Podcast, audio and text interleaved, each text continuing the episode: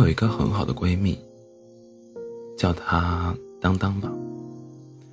我刚认识她的时候，她毒舌又犀利。若我和先生一吵架，情绪不佳，她就恨不得抽我一耳光，再拎起我的耳朵对我吼：“为个男人郁闷，有点出息好不好？不行，咱就换人啊。”一开始，我可真吃不消。渐渐熟熟了以后，我才习惯了他这么激烈的表达方式。然后，我居然开始无比喜欢他，因为他活得太潇洒，太生机勃勃。他可以非常干脆地拒绝某个人，毫不留情地回敬别人的恶意，完全按照自己的意愿生活。但我又很担心他。有一次，我问他。这么随心所欲，真的一点也不担心得罪人吗？当当很鄙视的看了我一眼，那你觉得我人缘差吗？我仔细一回忆，惊讶的发现他的人缘比很多人都好，而那些比他温柔、比他周到的姑娘，反而没有他这么好的人缘。那时当当还没辞职。他部门里来了个叫肖丽的女孩，性格跟当当完全相反，温柔、热情又善良。我第一次过去看当当时，肖丽又是给我倒茶，又是给我拿零食。偶尔当当去一下卫生间，他会很体贴的找话题跟我聊天，生怕我一个人无聊。到了中午，又热情的帮忙打饭端菜。我在心里感叹，真是个让人。如沐春风的可人儿，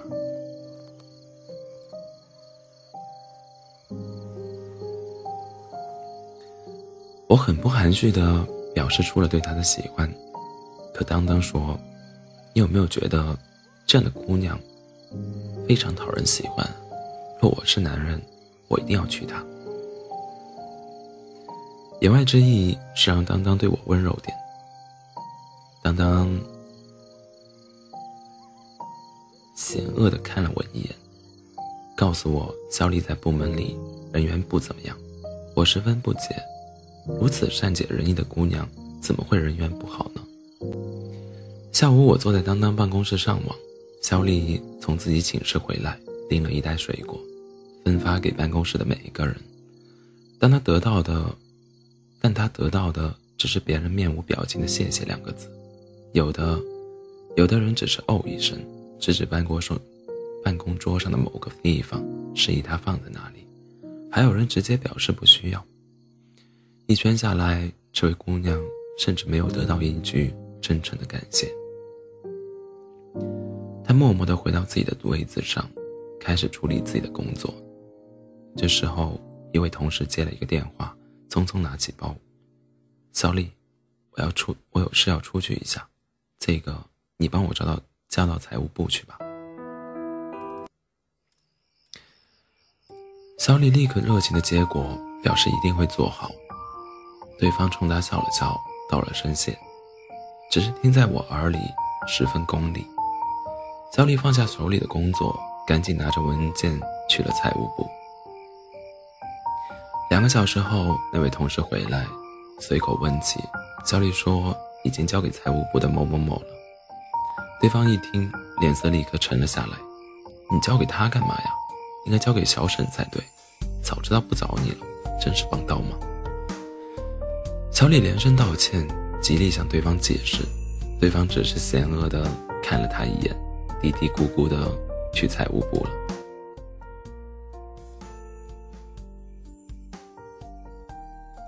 可怜的姑娘犹如犯了错的孩子，拼命想弥补自己的过错。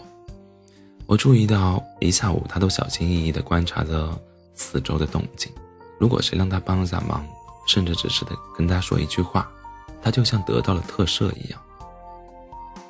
我看了心中很不忍，在 QQ 上问当当，是不是要安慰一下这个姑娘？当当回了个白眼过来。我要是被人如此对待，我希望每个人都无视，那就是给我最大的尊重。我想了想，只好作罢。下班时，我和当当去地下车库，聊起小李，忍不住为他抱抱不平。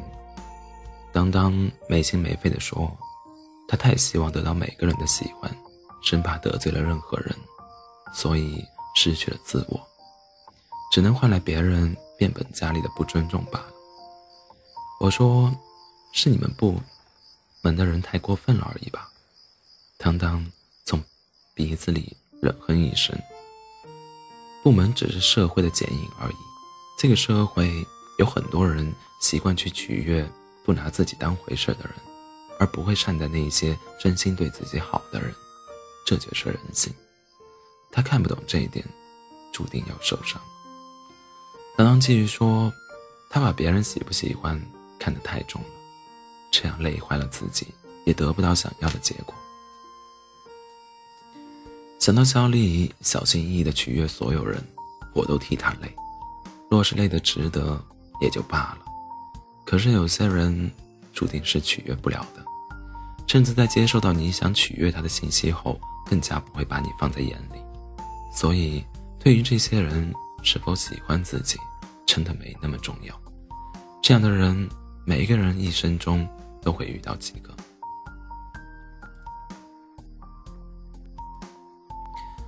八岁那年，姑姑去上海时给我买了一条裙子作为生日礼物。我对那条裙子的印象实在太深刻了。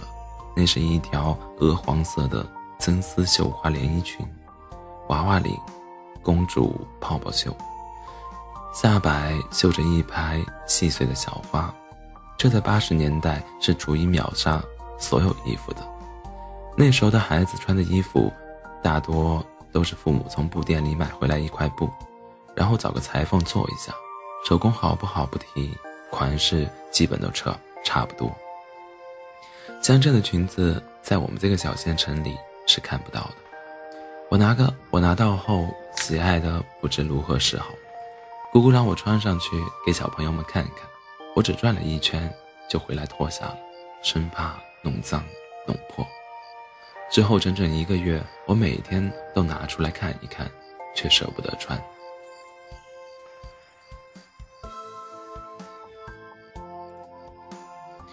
但是某天傍晚，隔壁邻居有个阿姨过来借这条裙子，因为她要带女儿去喝喜酒，没有合适的衣服。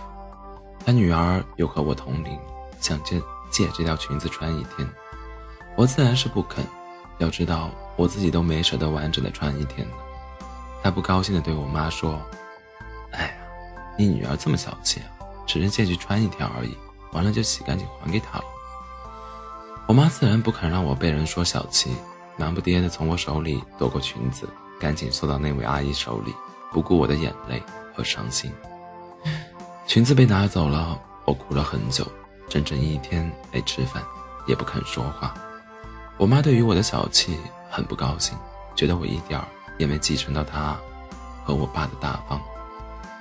第三天，邻居阿姨来还裙子了，见我理都没理她，挖苦我道：“喏，还给你一条裙子，有什么好稀罕的？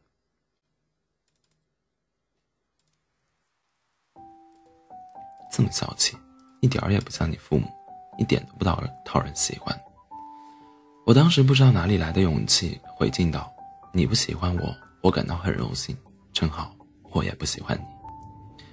结果我被我妈狠狠地骂了一顿，但我觉得无比的舒坦。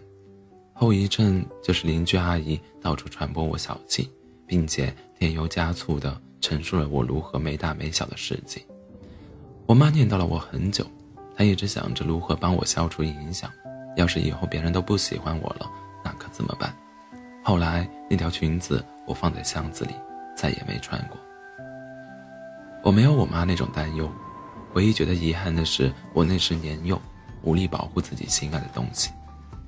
成年以后，我更加明白，对于有些人，你只有不断牺牲自己的利益，去满足他们的要求，才能这样暂时得到好脸色，或者一句言不由衷的感谢。一旦哪次没有满足，他们就会加倍的伤害你。有些人。注定取悦不了，更加没有必要取悦。后来我又问起小李的处境，当当两手一摊，还是老样子，或者有一天他突然醒悟，或者他永，或者他永远都这样下去，只能看他自己的造化了。想要取悦所有人，最后只能落个人人不喜欢的下场，因为不论谁说什么，他都会赞同。一个人没有自己的主见和立场，在别人眼里就是墙头草、掐妹的角色。而一个有主见的人，虽然不会人人都喜欢他，但跟他观念相同的人会喜欢。所有无，所以无论什么样立场的人，总会交到自己的朋友。唯有试图取悦所有人的人，别人都不会跟他深交。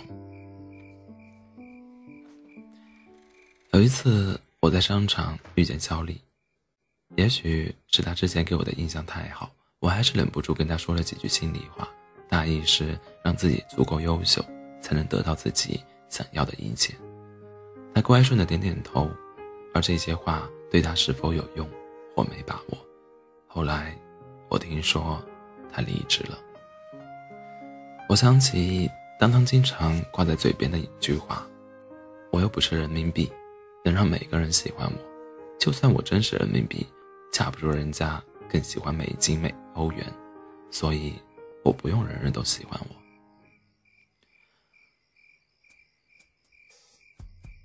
这个世界上，不是我们愿意委屈自己、奉献自己，就能得到别人的喜欢。即使我们做的再好、再优秀，都会有人讨厌我们。所以，没必要累坏自己。不必去做一个人人喜欢的姑娘，但一定要做一个自己喜欢的姑娘，不迎合。不媚俗。